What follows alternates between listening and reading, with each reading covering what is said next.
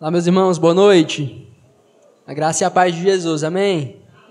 Muito feliz de estar com os irmãos mais uma vez. Deus tem nos abençoado e eu fico mais uma vez muito grato pela oportunidade de estar com os irmãos aqui nessa noite para aprendermos mais da palavra de Deus, para buscarmos ao Senhor, para o engrandecermos. É, o pastor Jonas Madureira, um pastor muito conhecido, servo de Deus aqui, disse uma vez uma frase muito interessante. Ele falou que o pior miserável é aquele que nunca reconhece a sua miséria. Isso é uma verdade muito importante, muito interessante. O ser humano, é, muitas vezes, em sua miséria, em sua situação de desolação, em uma situação de perdição, a, a maneira de nós vermos que ele está cada vez mais se afundando é a atitude dele de não reconhecer quem ele é, de não reconhecer a sua miséria, de não reconhecer a sua fragilidade, de não reconhecer o seu pecado, de não reconhecer a condição em que ele se encontra. Muitos de nós, seres humanos, somos assim. Nós temos dificuldade em admitir quem nós somos e a condição em que nós nos encontramos muitas vezes. Quando estamos em uma situação difícil, nós muitas vezes usamos máscaras ou é, tentamos encobrir quem nós somos, tentamos fingir uma realidade, nós criamos uma ilusão para que nós possamos dormir tranquilo. Muitas vezes tentamos enganar as pessoas à nossa volta, tentamos encobrir as nossas fraquezas, tentamos criar a nossa utopia, a nossa é, fantasia para que nós sejamos bem vistos ou para que sejamos respeitados. Nós criamos um mundo onde somos personagens, como se fosse um jogo. Em nossa miséria, em nossa perdição, nós preferimos nos exaltar e tentar ser algo que de fato não somos. Na meditação que a gente vai ter hoje, nós vamos analisar uma igreja que era assim. Eles viviam uma fantasia, eles viviam uma ilusão, eles achavam que era uma coisa quando na realidade eles eram bem diferentes. O choque de realidade para essa igreja acontece no momento em que a palavra de Jesus vem até ela. Quando Jesus direciona a sua palavra para aquela igreja, eles percebem que eles estavam vivendo uma ilusão. Eles não eram quem eles afirmavam ser. Eles não eram quem as pessoas achavam que eles eram. Jesus mostra para eles quem realmente eles eram. Só Jesus tem a capacidade de nos sondar plenamente. Só Jesus tem a capacidade de nos conhecer plenamente. E é Jesus quem diz quem nós realmente somos. E quando Jesus diz que nós somos algo que nós não sabíamos que nós éramos, nós vamos ter que mudar nós vamos ter que dispor o coração para sermos aquilo que Jesus quer que nós sejamos. Quando isso acontece, quando Jesus escancara a realidade de quem nós somos, escancara a nossa miséria, escancara o nosso pecado, nós vamos precisar de uma mudança muito drástica na nossa vida. O texto que a gente vai meditar hoje em Apocalipse, capítulo 3, a partir do versículo 14. Apocalipse 3, a partir do versículo 14, e a gente vai entender essa realidade que Jesus mostra de revelar para pessoas que viviam a ilusão quem elas realmente são. NAA, certo? Versão NAA. Apocalipse capítulo 3, a partir do versículo 14. Os irmãos encontraram? Amém? Vamos ler a palavra de Deus, vou acompanhar aqui. Diz assim a santa palavra de Deus. Ao anjo da igreja em Laodiceia escreva: estas coisas diz o Amém, a testemunha fiel e verdadeira, o princípio da criação de Deus. Conheço as tuas obras, as obras que você realiza, que você não é nem frio nem quente. Quem dera você fosse frio ou quente. Assim, porque você é morno e não é nem quente nem frio, estou a ponto de vomitá-lo da minha boca. Você diz: sou rico, estou bem de vida e não preciso de nada. Mas você não sabe que é infeliz, sim, miserável, pobre, cego e nu. Aconselho que você compre de mim ouro refinado pelo fogo para que você seja de fato rico. Compre vestes brancas para se vestir, a fim de que a vergonha da sua nudez não fique evidente, e colírio para ungir os olhos, a fim de que você possa ver. Eu repreendo e disciplino aqueles que amo. Portanto, seja zeloso e arrependa-se. Eis que estou à porta e bato. Se alguém ouvir a minha voz e abrir a porta, entrarei em sua casa e cearei com ele, e ele comigo. Ao vencedor darei o direito de sentar-se comigo no meu trono, assim como também eu venci e me sentei com meu Pai no seu trono. Quem tem ouvidos, ouça o que o Espírito diz às igrejas. Vamos orar mais uma vez? Nosso Deus amado e querido, nós estamos com a tua palavra aberta diante de nós e que nessa noite o Senhor possa abrir os nossos corações para recebê-lo, Deus. Nós precisamos de Ti, nós precisamos da direção do Teu Espírito. Então, com poder, ó Deus, fala ao Teu povo. Que na minha limitação, na minha fraqueza, o Teu poder se torne evidente e a Tua glória seja manifesta. Que o Teu povo acolha, receba essa palavra, por mais dura que ela seja, que ela atravesse nossos corações, nos transformando à imagem de Jesus. Que nessa noite saiamos daqui não com os, as minhas ideias, com as ideias dos meus irmãos, mas que saiamos daqui convencidos pela tua palavra, porque ela é boa, perfeita e agradável. É o nosso desejo, Deus, em nome de Jesus. Amém. Queridos, esse é um, é um texto consideravelmente conhecido, um texto bastante importante. Está entre as, as sete cartas ali nos primeiros, no, no, capítulo 2 e 3 de Apocalipse, as sete cartas igreja, às igrejas da, da Ásia. Essa é a última das sete cartas, é o final do capítulo 3. E é uma carta é, um tanto dura, é uma carta com uma linguagem um tanto severa, é uma linguagem, é uma carta com exortações muito é, precisas sobre é, quem era aquela igreja, quem era aquele povo. Né? A gente tem são sete cartas, algumas são é, totalmente positivas, algumas tem coisas boas, coisas positivas e coisas negativas, e algumas só tem coisas negativas. E essa igreja é uma das duas que só tem coisas negativas, mas ela é, poderia se dizer, a, com mais coisas negativas, com as coisas mais graves apontadas, né?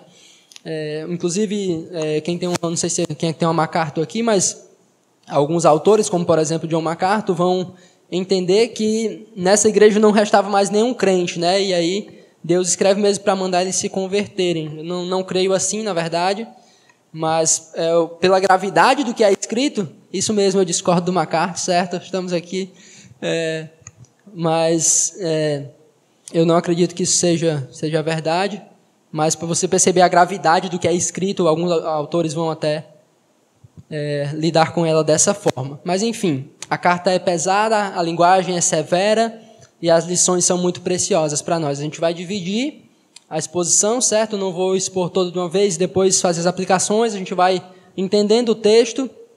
Eu preciso que ele fique aqui, certo, Vitor Hugo, para me poder ficar sempre acompanhando, tá bom? O texto fica aí na tela, a partir do versículo 14. E a gente vai caminhando pelo texto e fazendo aplicações, tá bom? E a gente vai entender isso que eu tenho já introduzido. O texto começa com a, a introdução que é comum às sete cartas, certo? Ao anjo da igreja, ou seja, a palavra está sendo direcionada pra, para os anjos da igreja. E aqui a gente tem já um pequeno debate aí nesse, se esse anjo da igreja, a carta é enviada para um anjo que é um anjo relacionado à igreja. A palavra anjo é mensageiro, certo? Era usada em alguns contextos para pessoas mesmos, líderes, até mesmo pastores. E aqui a discussão em Apocalipse, capítulo 2 e 3, é se esses, é, esses, anjos, esses anjos, esses mensageiros, que é a tradução da palavra, são os pastores da igreja ou são algum, é algum tipo de ser celestial relacionado à igreja. A primeira vez que eu preguei esse texto aqui, eu entendia que era o pastor da igreja, o cabeça da igreja, o líder que era responsável pela igreja. Hoje eu não penso mais assim, certo? Eu acredito pela pelo, pela forma como essa palavra é usada em Apocalipse, eu acredito que a intenção de, de Jesus era direcionar essa carta, ele escreve essa carta é, para direcionar para a igreja, mas ele escreve como se estivesse escrevendo para um anjo que está relacionado à igreja. É um pouco difícil de fazer essa, essa conexão, mas como uma palavra se manifesta em Apocalipse, é sempre tem esse significado de anjo essa, essa ideia do mensageiro não é comum, então a gente precisaria encontrar em outra referência, não dá. Então é, é mais prudente entender que algum ser celestial está relacionado à igreja, está próximo a essa igreja, certo? Essa carta é direcionada nesse sentido. E ele diz assim: Ao anjo da igreja em Laodiceia, escreva: Estas coisas diz o Amém, a testemunha fiel e verdadeira, o princípio da criação de Deus. Ainda seguindo a fórmula da, das sete cartas, o primeiro versículo das sete cartas sempre é uma apresentação de Jesus. Ele dá o, o mensagem, ele dá é, o destinatário, que é a igreja da Odisseia, e ele diz quem é aquele que está falando.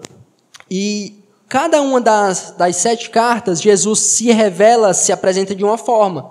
Ele se apresenta para todas as igrejas com características peculiares a ele e que estão, de alguma forma, relacionadas ao livro de Apocalipse. E relacionados também com a igreja.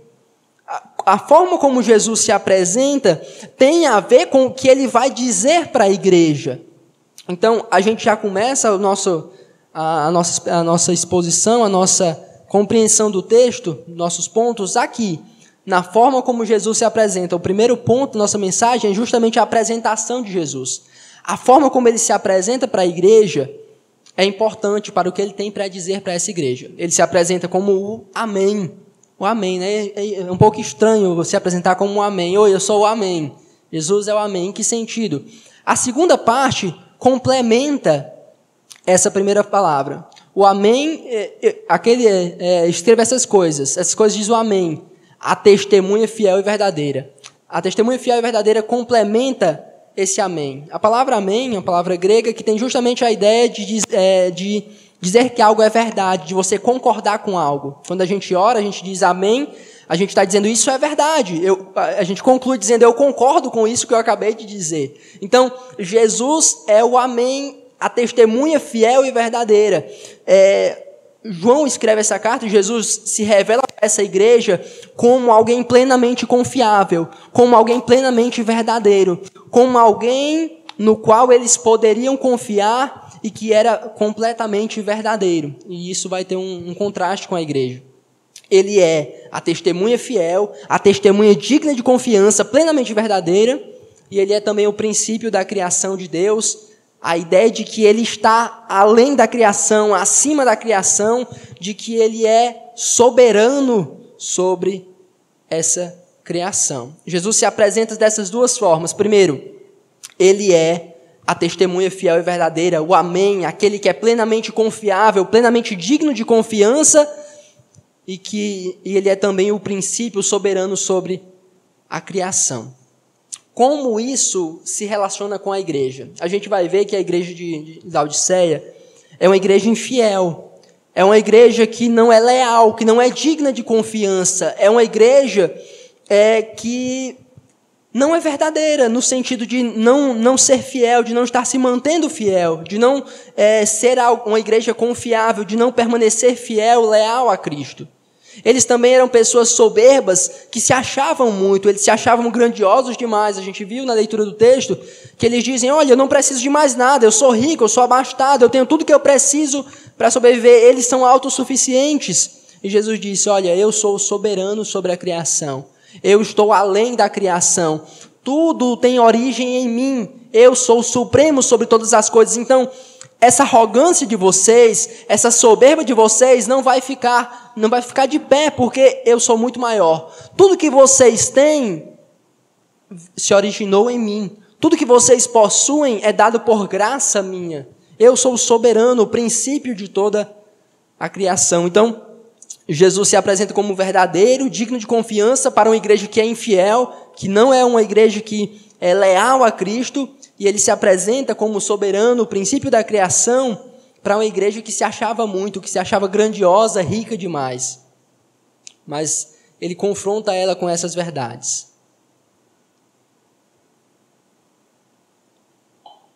Nesse início, a gente já tem duas aplicações nesse primeiro versículo. Primeiro, não há ninguém tão confiável e verdadeiro como Jesus. Essa é a primeira verdade. É uma verdade que deve trazer é, não a é, o que trouxe para a igreja de, de Laodiceia um confronto, mas é algo que deve nos trazer conforto, porque nosso Deus é verdadeiro. A gente lembra do que Paulo escreve a Tito, no, Tito, no, no, no comecinho do capítulo 1, de que Deus é o Deus que não pode mentir. Ele é o Deus de toda a verdade. Então, o nosso Deus, esse Deus que se relaciona conosco, que nos faz promessa, ele é verdadeiro, ele é confiável, ele é fiel em todas as suas promessas. Então, isso para nós deve ser algo que nos traz consolo e que deve também nos lembrar de que a mentira, o engano é algo que deve passar longe das nossas vidas, porque o nosso Deus é um Deus de verdade, é um Deus confiável, é um Deus leal. Essa é a primeira aplicação. A segunda aplicação é que não há nada tão grandioso que nós viemos conquistar que possa ser comparado com a grandeza de Jesus. Muitas vezes a gente, pelas nossas conquistas, pelo que a gente constrói, pelo que a gente faz, a gente ou, ou não, se a gente não expressa, mas a gente pensa em expressar ou passa pelo nosso coração, a ideia de que a gente se basta, de que a gente é autossuficiente, de que a gente não precisa de nada, de que a gente já chegou onde a gente deveria chegar, de que o que a gente conquistou, o nosso trabalho, o nosso esforço, a gente é suficiente, a gente está satisfeito conosco mesmo, mas não há nada tão grande que a gente possa construir, que a gente possa conquistar, que vá ofuscar a glória de Jesus. Não há nenhuma conquista nossa que possa se comparar com a grandeza dele. Tudo que a gente conquistar nesse mundo de bens, de posse, de família, de recursos, nada se compara com aquele que é além da criação. Nada se compara com aquele que é soberano sobre a criação. Nada pode ofuscar aquele que reina sobre toda a criação. Ele está muito além de nós. Esse é o primeiro ponto. Jesus se apresenta à igreja como o Amém, a testemunha verdadeira e fiel, e como aquele que é soberano sobre a criação, e isso já ele já bate de frente com a igreja de Laodiceia nesse início. Vamos para o versículo. Primeiro ponto é a apresentação de Jesus. O segundo ponto é o problema da igreja. A gente vai focar agora nos versículos de 15 a 17. O começo diz assim: Conheço as obras que você realiza. Isso também está dentro do, do esquema, do padrão das, das sete cartas. Ele sempre se apresenta dessa forma, né? Conheço as obras que você realiza. Ele diz que você não é nem, nem frio, nem quente. Quem dera você fosse frio ou quente. Jesus diz que conhece as obras da igreja. Ele diz que essa igreja ela não é nem fria, nem quente, mas ele diz: Olha, eu queria que vocês fossem frio, frios ou quente. O que é que Jesus quer dizer com isso? O que é que, é, quando João escreveu, qual era a intenção de Jesus de falar isso para a igreja?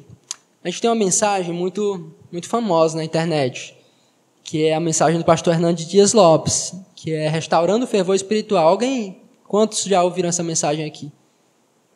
Uma galera ouviu, né? É muito conhecido. Inclusive, o pastor já pregou também no mesmo texto aqui. É, então, pastor, me perdoe por discordar do senhor nessa noite, tá bom? É, não é o Hernandes, estou falando para o meu pastor Adelmo mesmo. É, queridos, é, algumas pessoas olham para esse texto e tentam é, dizer que o problema da igreja de Laodiceia era fervor espiritual. Eles eram pessoas mornas, ou seja, não era nem frio nem quente. E eles serem mornos no fervor espiritual era um problema. É a argumentação, é a, a leitura. Eu leio esse texto de uma maneira diferente. Eu não entendo que a questão aqui é fervor espiritual e que se eles fossem frios ou quentes resolveria a questão. Para mim não faz sentido Jesus chegar para uma igreja e dizer, cara, você, o fervor espiritual de vocês está morno, vocês deveriam ser frio ou quente. Para mim não faz sentido, para mim não há lógica nisso. Porque é, se Jesus chegar e dizer, olha, ou você é frio ou quente, eu prefiro que você, é, é você é morno, eu prefiro que você fosse definitivamente frio ou definitivamente é, quente. Isso não faria sentido. Não teria sentido Jesus dizer que uma igreja deveria ser totalmente fria. Totalmente quente, tudo bem, mas totalmente fria não faria sentido. Qual é o sentido aqui? A gente vai para a gente entender o sentido, a gente tem que recorrer ao contexto histórico da passagem. A igreja de Laodicea uma igreja, a cidade de Laodicea era uma cidade muito próspera, uma cidade muito rica. Era uma cidade muito reconhecida, muito renomada, é, a gente vai falar mais ainda sobre isso, porque o, o escritor da carta se valeu muito desse contexto histórico para escrever a carta. Certo? Mas a primeira coisa que a gente precisa entender é que ela era uma igreja muito rica, muito próspera, mas ela tinha dois probleminhas assim que não facilitavam tanto isso, duas desvantagens, eram muitas vantagens e duas desvantagens. Primeiro, ela era uma igreja situada numa região que tinha muito terremoto. Então, no ano 60, é, depois de Cristo, teve um terremoto na cidade que destruiu ela quase toda. Mas a cidade era tão rica que ela nem precisou da ajuda da capital do império para se reconstruir. É um dos marcos da cidade, da cidade de Laodiceia. Eles nem quiseram ajuda de Roma, só com o dinheiro deles eles reconstruíram. Mas era uma desvantagem. Sempre tinha terremoto naquela região e eles haviam sido destruídos uma vez. A segunda desvantagem é que eles não tinham abastecimento de água próprio naquele lugar. Eles não tinham fonte de água própria. E as águas deles, elas vinham de outras regiões. Então, é, o contraste também se faz porque em Herápolis e Colossos, que eram as duas cidades mais próximas, tinham água. Uma tinha água fresca, é, que era própria para consumo, outra tinha águas é, bem quentes, que servia como de forma medicinal, e é, já a, a, cidade de Laodiceia não tinha essa, essas fontes de água. A água que chegava lá por meio dos aquedutos, os tubos, chegava uma água morna, uma água tépida, uma água que não servia para ser consumida, que não tinha nenhum propósito medicinal, que servia, tinha pouquíssima utilidade. Basicamente, a água de, que chegava em Laodiceia era uma água morna e inútil, inoperante, servia para pouquíssimas coisas. Então, para mim, é, na leitura do texto, é, é esse contexto que o escritor se valeu para dar essa repreensão no povo. A água que vinha, a água que estava em Colosso servia para alguma coisa, a água que estava em Herápolis servia para alguma coisa, mas a água de Laodiceia não servia para nada. Ela não era nem quente, nem fria, ela era morna. Ela era o quê? Inútil, não servia. E aí o, Jesus fala para a igreja: olha, eu queria que vocês fossem quente, quentes ou frio. Eu queria que vocês tivessem alguma utilidade. Eu queria que vocês servissem para alguma coisa, mas vocês não servem para nada. Vocês têm sido inúteis. Vocês, a igreja é morna como a água da cidade, que não tem utilidade, que não tem eficácia, que não serve para nada. Então a ideia de a igreja ser morna não é que o fervor espiritual dele estava mais ou menos, é a ideia de que a igreja não estava tendo utilidade para nada, não estava servindo para nada, era inútil, inoperante. Tanto é que o versículo 16 diz assim: ó, assim porque você é morno e não é nem quente nem frio, Estou a ponto de vomitá-lo da minha boca, porque a água morna, ela tinha e ela causava isso muitas vezes. Quem consumia água morta tinha aquele desejo, aquela ânsia de vômito, de querer vomitar. E Jesus diz: Olha, vocês não são nem quente nem frio. Isso é tão ruim que eu estou quase vomitando, expulsando vocês, porque vocês já estão me dando náusea. Vocês me irritam. Eu já estou cansado de vocês. É isso que Jesus está dizendo para aquela igreja. É por isso que essa, eu disse que essa igreja, essas palavras eram muito duras. É, Jesus, ele conhece a igreja, como diz no versículo 15, ele conhece as obras da igreja. E ele vai analisar isso. Ele diz: Olha, vocês não são nem quentes nem frios, vocês são mornos, vocês são inúteis. E eu estou a ponto de vomitar vocês da minha boca. Versículo 17. Você diz, ou seja, agora a gente está vendo a perspectiva da, do que a igreja fala sobre si. Você diz: Eu sou rico, estou bem de vida e não precisam de nada. Falei no início que muitas vezes nós, seres humanos, alimentamos ilusão, algumas vezes. Nós pensamos ser algo que nós não somos. Jesus já começou dizendo: olha, vocês são mornos, vocês são inúteis, inoperantes, estão servindo para nada. Mas você diz: eu sou rico, estou bem de vida, não preciso de mais nada, eu estou satisfeito comigo mesmo. Mas Jesus vai e diz: mas você não sabe que é infeliz. Sim, miserável, pobre, cego e nu. São avaliações bem distintas, né, uma da outra. Preciso de nada, estou satisfeito, rico. Jesus, olha, você é infeliz, miserável, pobre, cego e nu. Eles estavam iludidos, eles tinham uma visão errada sobre si mesmo. Muito porque eles eram soberbas diante de tudo que eles haviam conquistado. E aqui nessa passagem a gente não consegue perceber de cara, mas há também um referente histórico muito, é, muito importante. A, a igreja de Laodiceia tinha esses, essas duas desvantagens, como eu disse, mas tinham muitas vantagens. Eu vou citar três vantagens principais. Eles eram pessoas muito ricas, havia um comércio bancário muito forte, havia é, eles tinham muito poder aquisitivo. Naquela região eles tinham muito dinheiro. É, é, outra área que eles eram, tinham, tinham muito lucro era a lã. Eles eram produtores de uma lã muito, muito cara, muito preciosa daquela região, que vinha do, das ovelhas, e uma lã preta muito chique, muito importante, que dava muito lucro para a cidade. E as pessoas daquele lugar também haviam desenvolvido uma, é, um pó, um pó medicinal que tinha propriedades que tratavam problemas da visão. É um tipo de pó chamado pó frígio, que era como se fosse um colírio para corrigir problemas na visão.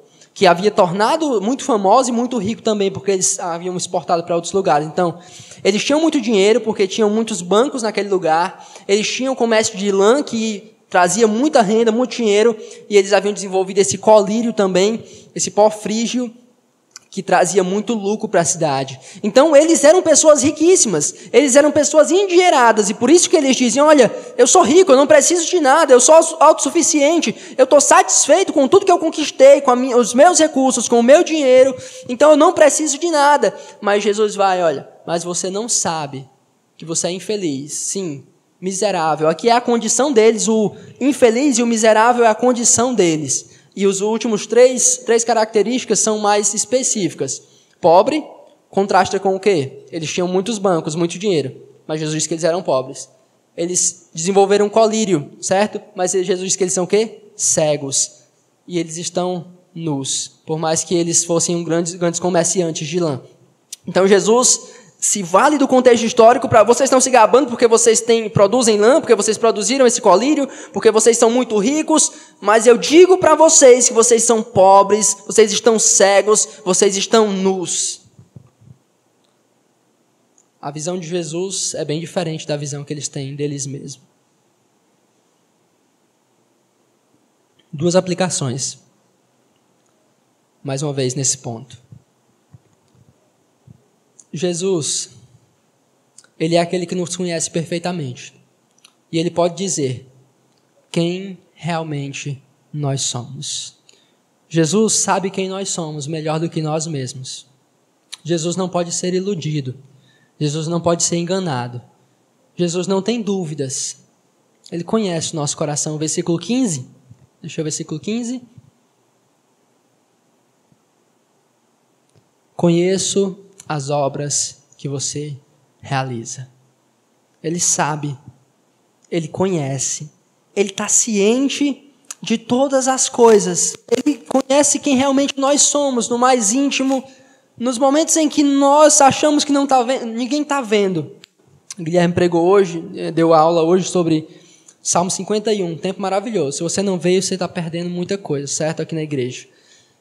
Meus irmãos, é, ele usou o exemplo de Davi, contexto histórico do Salmo 51, é o pecado de Davi com Batseba, aquele monte de coisa que Davi faz, e Guilherme foi apontando, usou o contexto histórico para apontar que ele cria estratégias, ele é, chama Urias para tentar ter relações com a mulher, para dizer que o filho era dele mesmo, é, manda Urias, até que ele chega a matar Urias, né? manda Urias para a guerra, e Davi pensa que ocultou de todo mundo. Davi pensa que escondeu de todo mundo e Davi é, guarda isso, achando que ninguém vai ficar sabendo. Mas Deus sabe. Deus vê. Deus percebeu cada passo que Davi deu rumo à sua miséria espiritual. Deus percebeu tudo, até o momento em que Deus decidiu ir lá e confrontá-lo. Jesus é aquele que nos conhece perfeitamente. Ele sabe o que nós assistimos. Ele sabe o que nós falamos. Ele sabe, eu não sei como você, marido, trata a sua esposa em casa, mas Deus sabe. O pastor não sabe como os filhos, como vocês, se vocês obedecem ou não seus pais em casa, mas Deus sabe. Nós não sabemos como você é no trabalho, mas Deus sabe. Deus sabe como você é, Deus te conhece. E Ele pode dizer quem realmente nós somos. Ele tem propriedade para declarar quem nós somos, assim como Ele fez com a igreja de Laodiceia. Mais uma aplicação. Muitas vezes, nós podemos criar uma ilusão de que a nossa vida está ótima, quando na verdade nós estamos vivendo uma vida totalmente inútil, vazia, sem sentido. Nós podemos vir à igreja e dar a entender que está tudo bem com a gente. A gente pode usar nossas redes sociais e dizer que nós estamos bem, dizer que nós estamos felizes, que nós estamos fazendo as coisas que agradam a Deus. Nós podemos é, proclamar para todos que está tudo dando certo, que a gente está feliz, que a gente está satisfeito, que as coisas estão boas para nós. A gente criou uma ilusão à nossa volta de que a nossa vida está ótima, de que você não precisa mais de nada, de que a sua vida com Deus está boa, mas ela pode estar horrível. Você pode estar vivendo uma vida totalmente inútil. Você pode estar vindo para a igreja usando uma máscara e a sua vida está totalmente perdida. Você pode falar com as pessoas com uma linguagem que manifesta espiritualidade, mas sua vida está totalmente perdida. Nós somos capazes de fazer isso, de nos iludir, de criar uma atmosfera de que as coisas estão tudo bem, sendo que a gente está totalmente perdido. Totalmente perdido. O primeiro ponto foi apresentação de Jesus para aquela igreja. Segundo ponto é a apresentação do problema da igreja. Terceiro ponto, a partir do versículo 18, é a solução para o problema. Versículo 18.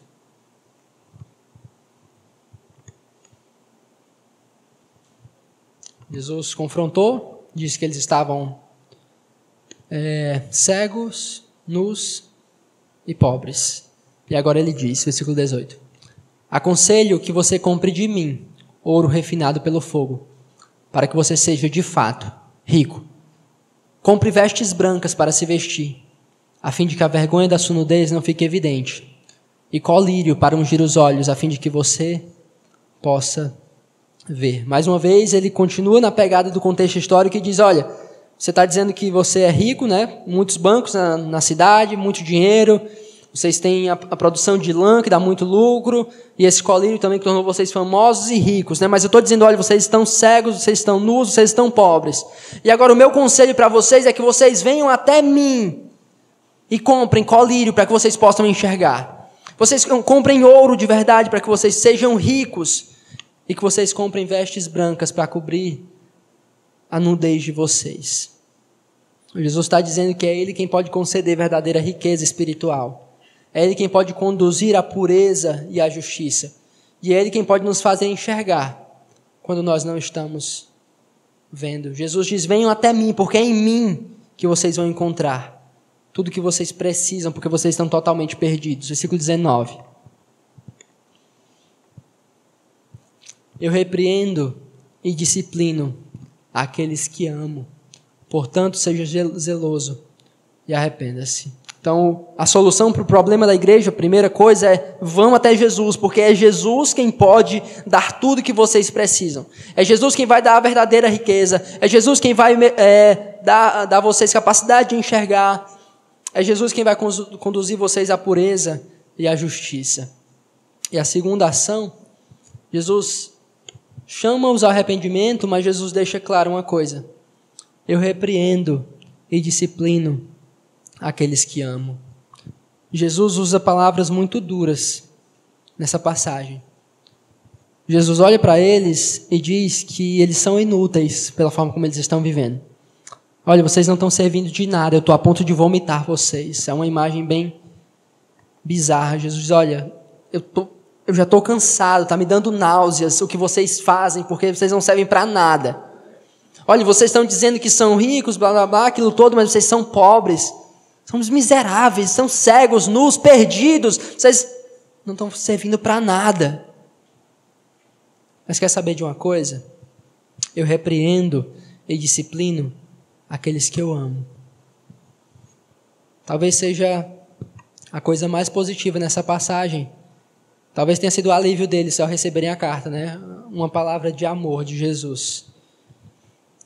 Isso é importante para nós porque a gente, tá num, a gente vive num contexto e, na verdade, nosso coração tem aquela ideia de que quem ama sempre passa a mão, né? Quem ama sempre alisa, quem ama sempre nunca repreende. Mas não. O amor sempre repreende com sinceridade, pois calar-se diante do erro é uma atitude falsa. Primeiro, Jesus repreende-os porque ele ama, e Jesus também disciplina, Jesus corrige, Jesus coloca-os no caminho certo. O amor disciplina com fidelidade, pois a disciplina conduz ao caminho reto.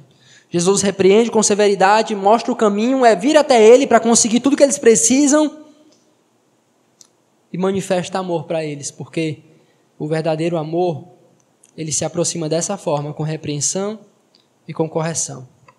Ver alguém que nós amamos na miséria e não fazer nada não é amor. Diante disso, só há uma resposta. Portanto, seja zeloso e arrependa-se. Essa palavra zeloso é mesmo a ideia de presta atenção no que eu estou dizendo e leva a sério. Considera isso que eu acabei de te dizer. Eu repreendo e disciplino aqueles que eu amo. Então, seja zeloso, leva isso a sério, dá importância ao que eu acabei de te dizer. Não deixa sair no ouvi entrar no ouvido e sair no outro, mas abraça isso que eu estou te dizendo e te arrepende. A repreensão, antes de tudo, precisa ser levada a sério, precisa ser considerada, precisa recebida para que o próximo passo seja dado, que é o arrependimento. Nós primeiro acolhemos a palavra, ela vem a nós para que nós sejamos, para que nós possamos nos arrepender. Como foi o caso de que eu citei de Davi com Natan, né? A palavra de Deus veio a ele e disse: Olha, Davi, Deus te deu tudo isso e você ainda assim fez uma vergonha em Israel. E diante disso houve arrependimento. Então, a única resposta adequada diante da repreensão de Deus é levar a sério, se arrepender. E o terceiro passo, versículo 20. Eis que estou à porta e bato. Se alguém ouvir a minha voz e abrir a porta, entrarei em sua casa e cearei com ele. E ele comigo. Deixa aí. Esse é aquele texto que o pessoal gosta de usar, né? Mas contexto que é bom, nunca. Então, esse é um texto que o pessoal gosta de usar para evangelizar. Já usei, acredita? Foi triste. É, o pessoal gosta de usar para evangelizar, mas esse não é um texto para evangelizar, certo? Jesus não está batendo a porta chamando é, pecadores incrédulos que nunca o conheceram. Jesus está se aproximando da sua igreja, chamando a igreja para ter comunhão. É uma igreja que está sendo inoperante, que está sendo inútil, mas é a igreja. E ele chama ela para se relacionar. É justamente essa a ideia. Eis que estou à porta e bato. É triste também a imagem, porque é como se Jesus estivesse do lado de fora da igreja. Né? A igreja botou Jesus para fora e desprezou Jesus. Jesus não não está fazendo parte daquela comunhão. Jesus não está ali no meio. Talvez seja o, o, ponto mais terrível que a igreja pode chegar, é botar Jesus para fora e ele está lá batendo, querendo entrar. Se alguém ouvir a minha voz e abrir a porta, entrarei em sua casa e cearei com ele e ele comigo. A imagem é muito bela a gente não. Talvez perde um pouco é, a visão disso, porque a gente não, não tem tanto esse costume, né? mas é um costume que a gente pode desenvolver mais. Porque naquele contexto, refeição com alguém era algo muito, muito, é, muito de proximidade, de intimidade, de relacionamento. Dificilmente você se reunia para comer com um inimigo, você se reunia para comer com um amigo. Mas se a gente for dizer isso, né? Ei, eu estou batendo na porta da tua casa, se você abrir, eu vou almoçar com você. Você sai fora. Mas, nesse contexto, a ideia de, é, de bater na porta, de cear com a pessoa, é a ideia mesmo de se relacionar, de ter intimidade.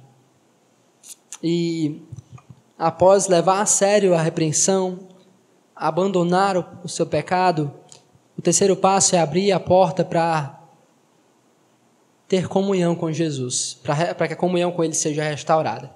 Mais algumas aplicações aqui dentro desse ponto. Jesus, Ele é aquele que pode nos convencer e nos tirar da nossa situação de miséria. Jesus lança para eles, escancara para eles o quanto eles estão perdidos. Mas Jesus não faz apenas isso. Jesus diz: Olha, eu estou mostrando para vocês o quanto vocês estão perdidos mas eu quero que vocês venham a mim, porque é, é em mim que vocês vão encontrar tudo o que vocês precisam.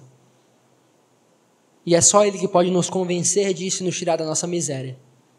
A miséria espiritual, a miséria do homem distante de Deus, perdido de Deus, não pode ser resolvida pela sociedade. Não pode ser resolvida pelo governo.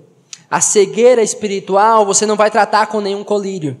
A pobreza de não ter a Cristo nenhuma riqueza desse mundo pode te dar. A vergonha de estar nu diante de Deus, nenhuma roupa do mundo pode cobrir, não pode passar nem a roupa mais cara, nada.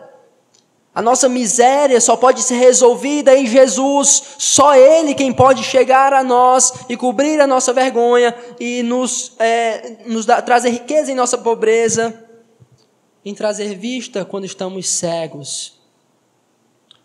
O governo não pode resolver a situação da nossa miséria espiritual. As autoridades policiais não podem resolver isso. Ler livros, aprender sobre ciências humanas ou qualquer outra coisa sobre sociologia não vai resolver o nosso problema, o problema ser humano. O, psicólogo ele não pode te tirar da tua miséria. Psiquiatra não pode tirar da tua miséria. A miséria no coração humano só pode ser resolvida por Jesus. Por isso que ele chama: venham até mim, comprem de mim que eu ofereço. Mais uma aplicação. O verdadeiro amor isso em todos os aspectos, certo? Da nossa vida. Está sempre disposto a corrigir e disciplinar visando o nosso bem. Jesus se aproxima daqueles irmãos que estão vivendo totalmente errado, vidas inúteis. E Jesus não diz: Olha, eu estou aqui para receber vocês, vocês não precisam mudar nada.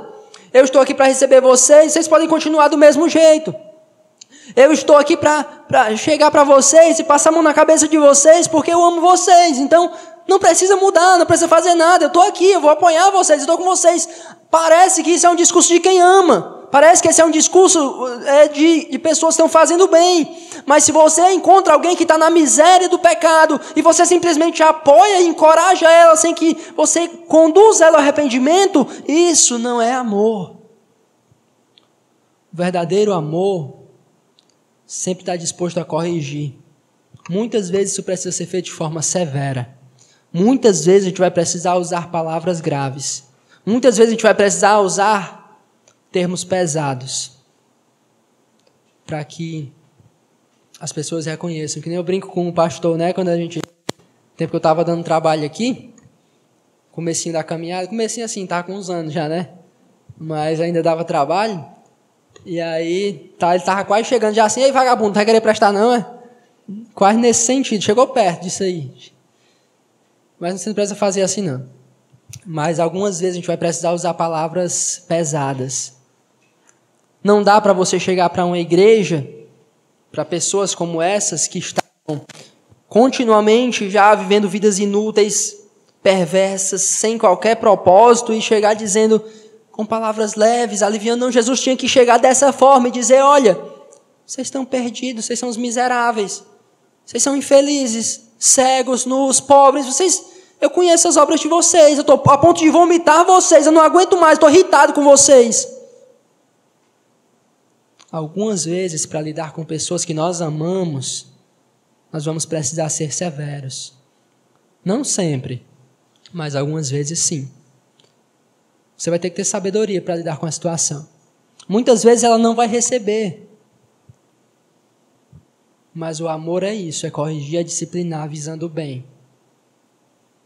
Mais uma aplicação. O arrependimento é a única postura adequada como, quando somos confrontados com a miséria do nosso pecado. Quando você é confrontado, meu irmão, com a miséria do seu pecado, você só tem uma escolha correta a fazer, que é se arrepender, que é mudar o curso da sua vida, que é permitir com que Deus é, realize mudança no seu coração. Ou você se arrepende de vez e muda diante da miséria do seu pecado exposta a você, ou você decide continuar nela. É muito triste quando nós encontramos pessoas que nós expomos para ela: olha o quanto você está perdido, olha o seu pecado, olha a sua miséria, cara está vivendo uma vida totalmente desordenada e a pessoa diz: tá bom, obrigado, vou continuar assim. É muito triste. Mas a, a postura correta é se arrepender.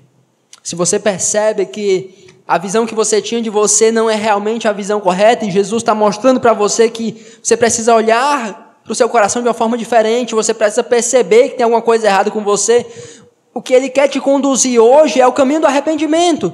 Não é simplesmente para você ter uma visão qualquer e continuar, mas é para que você veja a miséria do seu coração e se volte para Ele. E se arrependa e leve isso a sério.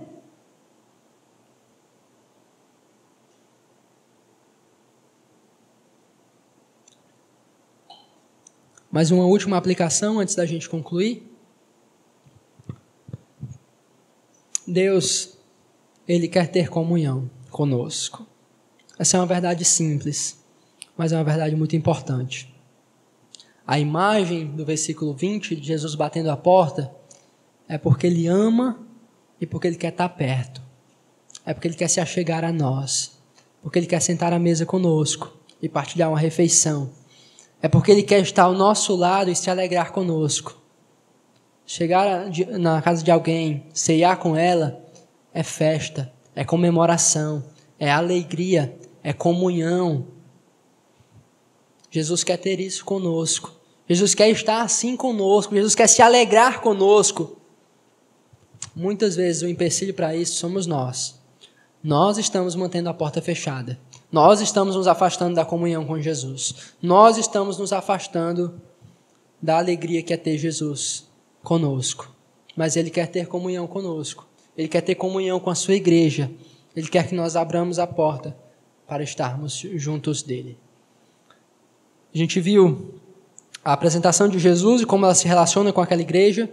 A gente viu o problema da igreja, a sua inutilidade, a sua arrogância, a sua cegueira, e a gente viu a solução para isso que é eles irem até Jesus, se arrependerem, levarem a sério o que Jesus está dizendo e abrirem a porta para ter comunhão com Ele. O texto termina com as mesmas mesmo padrão das outras cartas, versículo 21.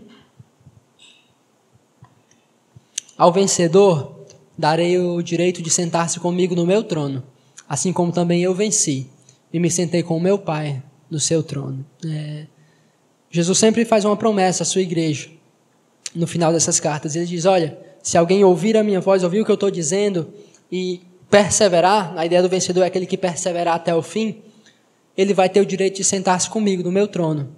Ele vai ter o direito de reinar comigo. E essa é uma promessa gloriosa. Se nós sofremos com ele, como Paulo escreve, com ele também nós reinaremos. Então há uma promessa aqui ao final desse texto de que se continuarmos, se perseverarmos, se ouvirmos tudo que foi pregado, nós vamos reinar com o nosso Deus, vamos estar sentados no trono dele. Nem, nem precisou a gente fazer que nem os discípulos, né? Ficar brigando para sentar no trono de Jesus. É somente a gente perseverar até o fim. Versículo 22. Nada mais oportuno do que concluir dessa forma.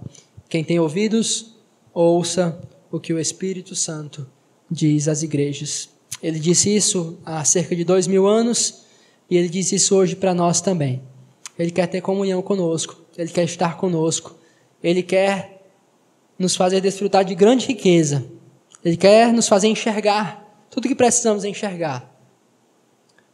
Que nós possamos abrir a porta, que nós possamos ter Jesus no nosso lar, que possamos estar em comunhão com Ele, que possamos ser úteis a Jesus. Que não venhamos ser todos ao ponto de achar que as nossas conquistas vão é, tomar o lugar da grandeza de Jesus, porque nada pode tomar esse lugar. Que você nessa noite possa ouvir o que o Espírito Santo tem falado a você. Que você possa acolher tudo o que Deus te disse nessa noite. E que nós possamos ser vencedores, perseverantes e um dia reinaremos com Ele. Amém?